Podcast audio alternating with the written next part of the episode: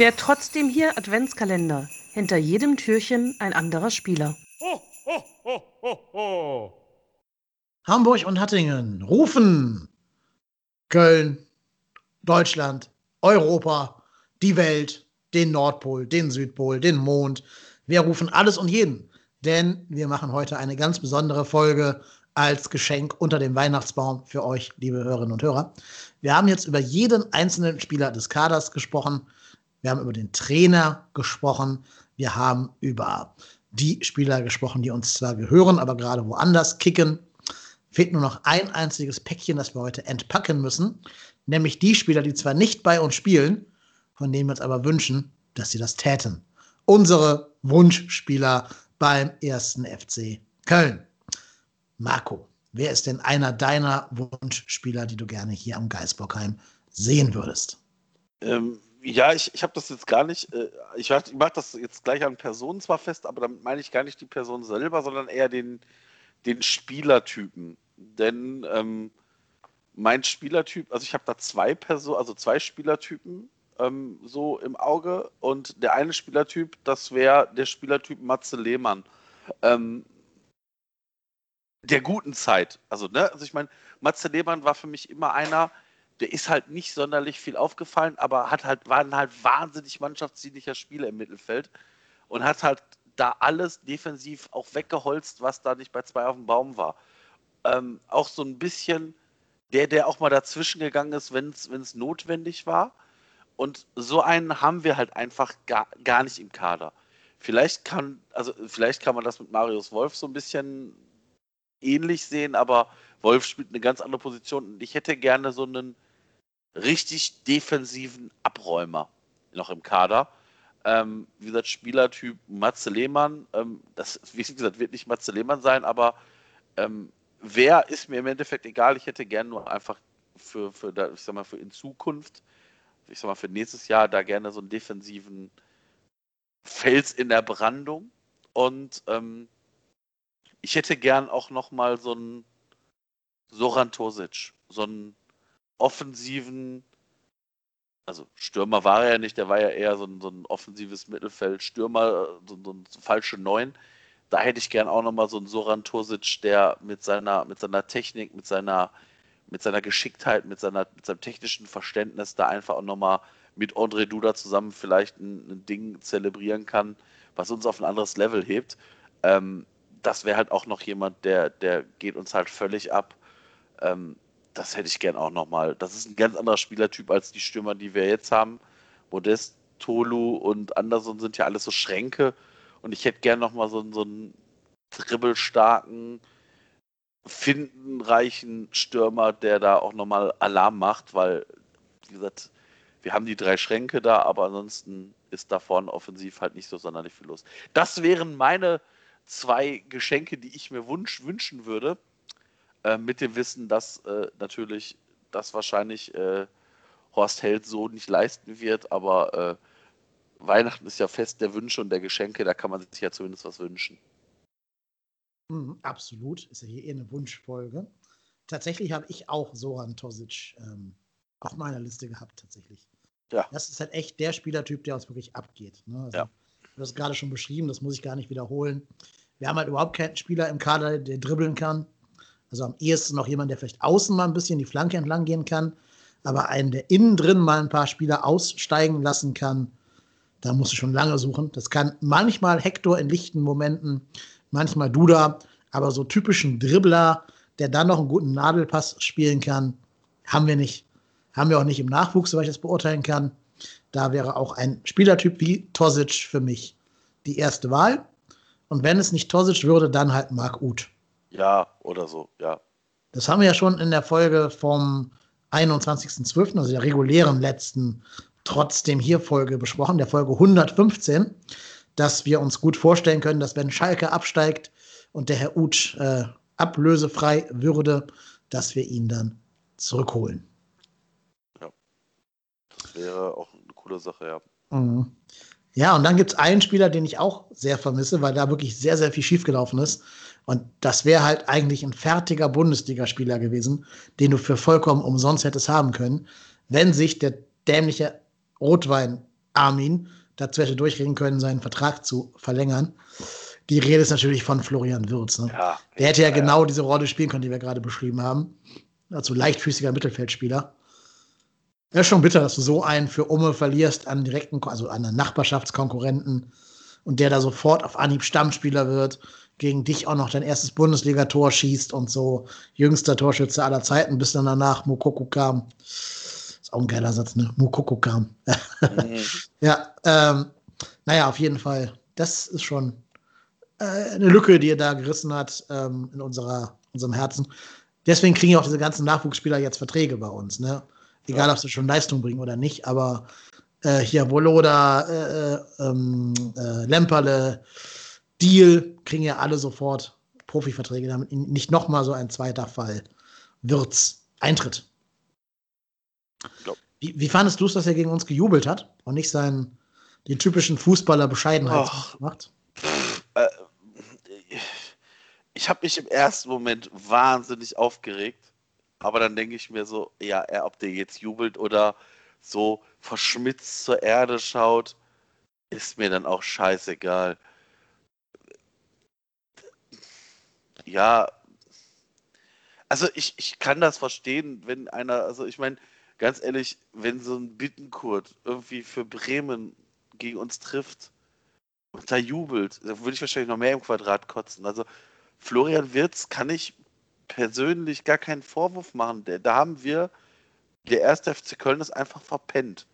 Ein wahrscheinlich Jahrhunderttalent, oder zumindest könnte er es ein, ein, eins sein, so gehen zu lassen und sich so wenig um den zu bemühen. Ähm, und dass dann irgendwann der sich umguckt und sagt, boah geil, hier komm, ich kann hier ein paar Meter weiter äh, wahrscheinlich das gleiche verdienen, vielleicht sogar ein bisschen mehr und die bemühen sich um mich. Mensch, der Trainer will mich gerne in der ersten Liga sehen dann kann ich das dem Jungen nicht verübeln. Ja, ja, glaube ich wohl auch. Der hat ja auch, wenn du seine Einsatzstatistiken dir anschaust, alles richtig gemacht für sich selber. Ja, ne? natürlich, ja klar. Der hat ja in der Tat aufs richtige Pferd gesetzt, wo er zu Einsätzen kommt, wo er auch einen Trainer hat, dessen Spielstil zu ihm passt. Muss man ja auch sagen, dass Gistol-Stil gar nicht unbedingt der, der Florian Würz-Stil wäre. Deswegen hätte vielleicht bei Gistol sogar ein äh, Jan Thielmann die besseren Karten als ein Florian Würz. Das kann auch sein. Aber es kommen auch mal irgendwann wieder Fußballtrainer, die ein bisschen mehr Wert auf Fußballspielen legen als Gistol. Ja, also das ist jedenfalls ein Spieler, wo ich sagen würde, den vermisse ich. Was machen wir denn mit Poldi? Sollen wir Poldi hier erwähnen? Ja, also Poldi hat immer, hat immer einen ganz großen Platz in meinem Herzen, aber ich glaube, dass das nur in die Hose gehen könnte. Also wenn Poldi kommt, dann wird der immer den Anspruch haben zu spielen. Und ich weiß nicht, ob das aktuell noch so wäre, ob der aktuell noch einen, ob der aktuell uns noch helfen könnte vom, von der Qualität her. Ähm, der ist 35, Ich, der ist, ist, so alt wie wir. Wir wissen schon, ja. wie, wie, schwer wir morgens aus dem Bett kommen. ja, ich meine, ich glaube, ich glaube, Poldi ist wahrscheinlich deutlich fitter als wir beide zusammen. Ähm, Was? Das äh, glaube ich schon. Ähm, ja. Ich, ich würde es mir wünschen, also ich würde mir wünschen, dass Poldi nochmal in Müngersdorf aufläuft. Idealerweise mit Fans, mit einem vollen Stadion in einem Pflichtspiel. Das würde ich mir einfach für mich persönlich wünschen. Ich glaube es aber nicht mehr. Ich glaube es einfach nicht. Oder das wird so ein Ding, wir verpflichten den, der verzichtet auf das komplette Gehalt, der kommt für ein halbes Jahr irgendwie zu uns und macht dann den gute Laune-Onkel in, in der Mannschaft, aber so, aber damit er halt nochmal hier offiziell sein letztes Spiel für den FC macht, das wäre das Einzige, was ich mir vorstellen kann. Ansonsten, glaube ich, geht es dem in der Türkei, so wie ich das seinem Instagram und Facebook und was auch immer entnehmen kann, sehr, sehr gut. Es freut mich ungemein für den. Das ist einer der Spieler, die, wie gesagt, immer in meinem Herzen bleiben werden, egal was der macht. Der ist FC durch und durch und ich hoffe einfach, dass auch der Verein es geschissen kriegt, wenn wir den nicht nochmal auf dem Platz sehen werden, ihn in einer Position an den Verein zu binden, die würdig ist. Und nicht irgendwie, der wird Markenbotschafter oder keine Ahnung was. Also ich, könnte mir vorstellen, dass vielleicht in ein paar Jahren wir Poldi vielleicht auf einer anderen Position in diesem Verein sehen, könnte ich mir vorstellen. Ja, wobei, ist er denn der Typ, der strategische Verantwortung in einem Verein übernehmen kann? Konnte Toni To Schumacher das? Hat er das gut gemacht, Toni Hat, Schumacher? Ich nein, sagen, aber, nein. nein, aber ich, ich sage jetzt mal vorsichtig, ich glaube, ich glaube, Lukas Podolski ist zumindest in dem, was ich sehe und was ich höre, deutlich sinnvoller unterwegs als Toni Schumacher. Ja, schon. So als Vizepräsidenten kann ich mir auch sogar in der Tat vorstellen. Ja. Da hast du im operativen Geschäft nicht viel zu tun. Genau. Aber jetzt so eine, so eine Horst-Held-Rolle oder irgendwas, wo du Entscheidungen treffen musst für den Verein? Nein, nein. Ich, ich denke, ich also ich könnte, ich könnte ihn mir als, als Vizepräsidenten oder Präsidenten vorstellen, weil ich, ich, im Endeffekt haben wir ja beim, beim 1. FC Köln ein, ein Trio, ein Duo an, an Präsidenten, also einen Vizepräsidenten, äh, einen Präsidenten und zwei Vizepräsidenten.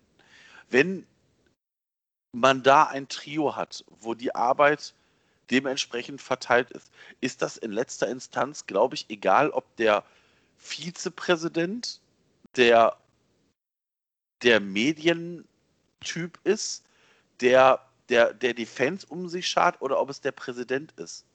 Oder ob der Vizepräsident derjenige ist mit dem, äh, ich sag mal, der Finanzfachmann. Und ich, wie gesagt, ich glaube, Poldi, wenn man sich so sein, seine, seine Strategie mit seinen äh, mit seinen anderen ähm, außer fußballerischen Aktivitäten anguckt, hat, ist er entweder schlau oder hat halt saugute Berater. Weil ich glaube, alles, was der Typ anpackt, wird halt irgendwie doch zu Gold.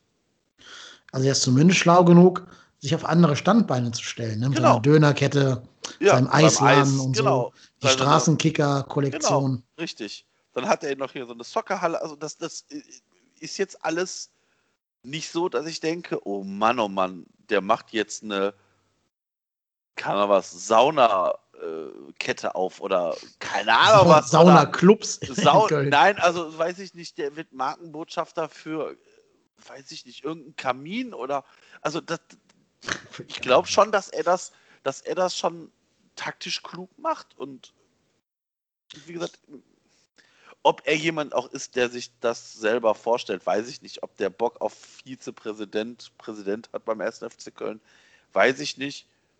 Ähm, ja.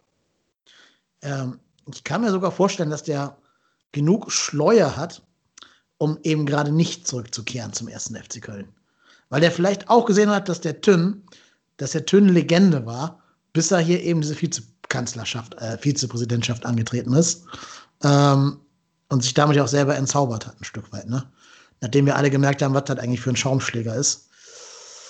Vielleicht ist Poldi schlau genug und macht das dann einfach nicht so. Dann macht eher sowas im Nachwuchs vom FC, wo, wo den jungen Talenten arbeiten kann.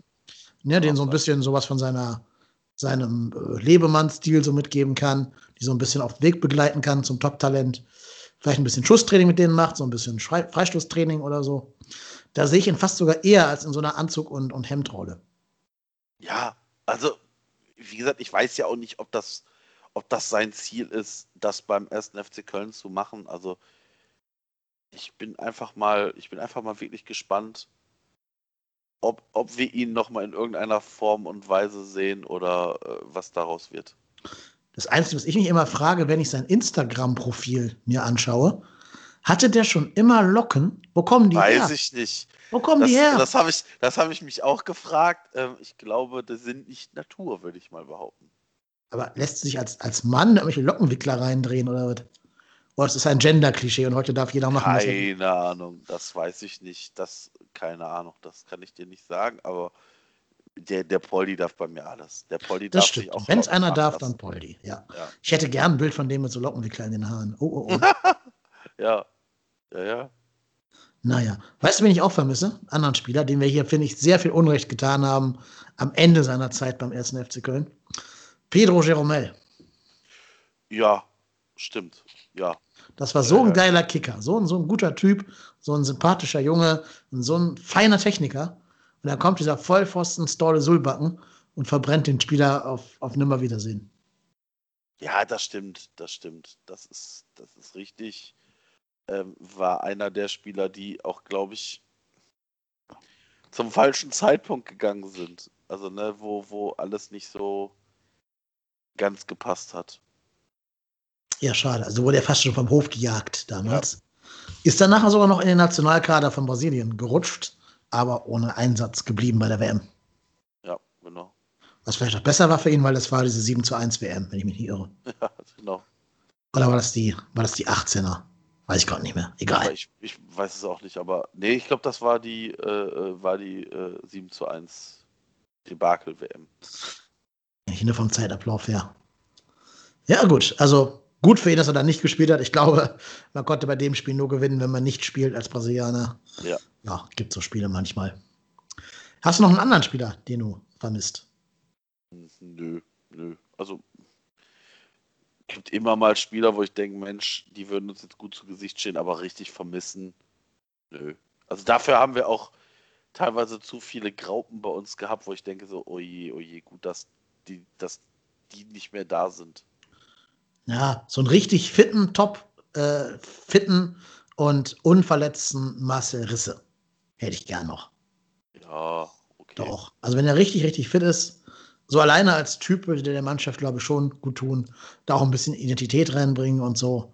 Und natürlich uns noch ein paar geile Freistoßtore gegen Gladbach bescheren. Ja, ich, ich meine, das ist ja auch ein Ding. Also das wird ja, da, da, werden wir immer wissen, wo wer jeder war. Also jeder, das, ist, so, ja, ja. das ist so ein Tor im Derby, auswärts im Derby in der Schlussminute oder kurz vor Ende.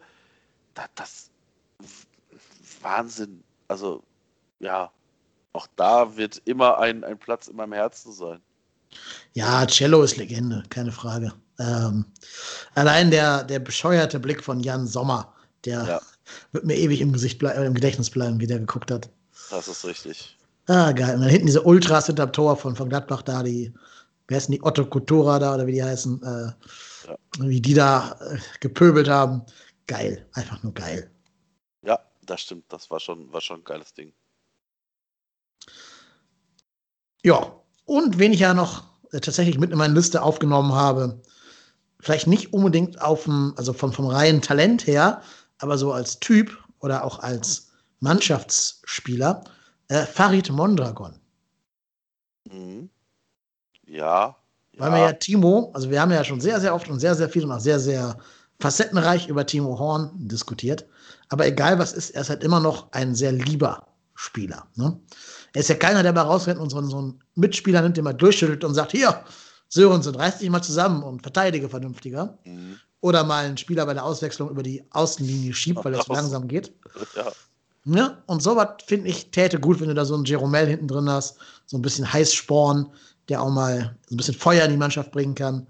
Dann der auch noch sehr gut gehalten hat auf der Linie immer. Natürlich auch kein mitspielender Torwart, keine Frage, aber ist auch eine andere Generation an äh, Spieler.